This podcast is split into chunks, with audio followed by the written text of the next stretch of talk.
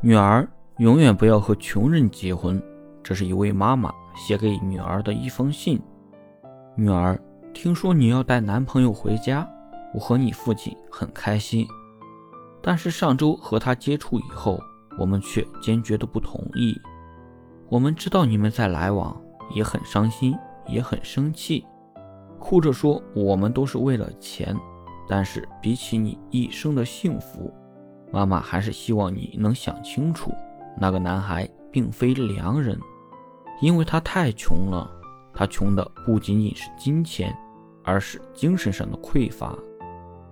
恋爱很幸福，但在生活的柴米油盐里，你一定会因为他的穷而吃苦。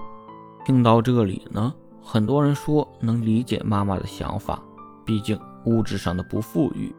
可以白手起家，但如果穷了以下三样，一生都很难翻身。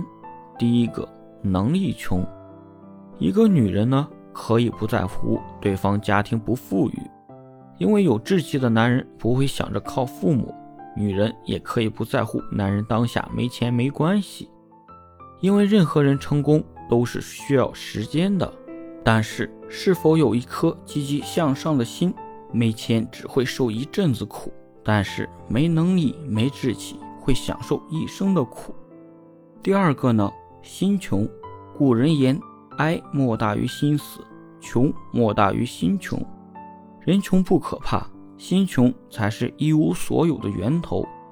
和心穷的人在一起，你会觉得做什么都不会成功；和内心富足的人在一起的话，你可能每天都会觉得有新的期待。俗话说得好，再穷不能穷心，因为穷心的人呢，做事畏畏缩缩，眼里看得见的永远只有当下的利益。唯有内心富足，送到你身边的机会，你才有能力把它抓住和拥有。第三个，三观穷，在生活中呢，出身穷不可怕，可怕的是穷的心安理得呀。三观穷的人，你怎么努力都不可能改变对方。当你跟对方说大海很美，而他只会说海里会淹死人。鲁迅写道：婚姻中最折磨的人的，并非是冲突，而是厌倦。而唯一能避免，就是与有能力的人在一起，这会让你的生活充满期待。与内心富裕的人在一起，即使艰难，也永远内心有关。与三观富裕的人在一起。平凡的日子也能过得翩翩起舞，所以父母的判断未必都是合理和准确的。但是孩子们毕竟年轻，不要对父母的反对完全持否定的态度，多从这几个角度思考一下，是更理性的选择。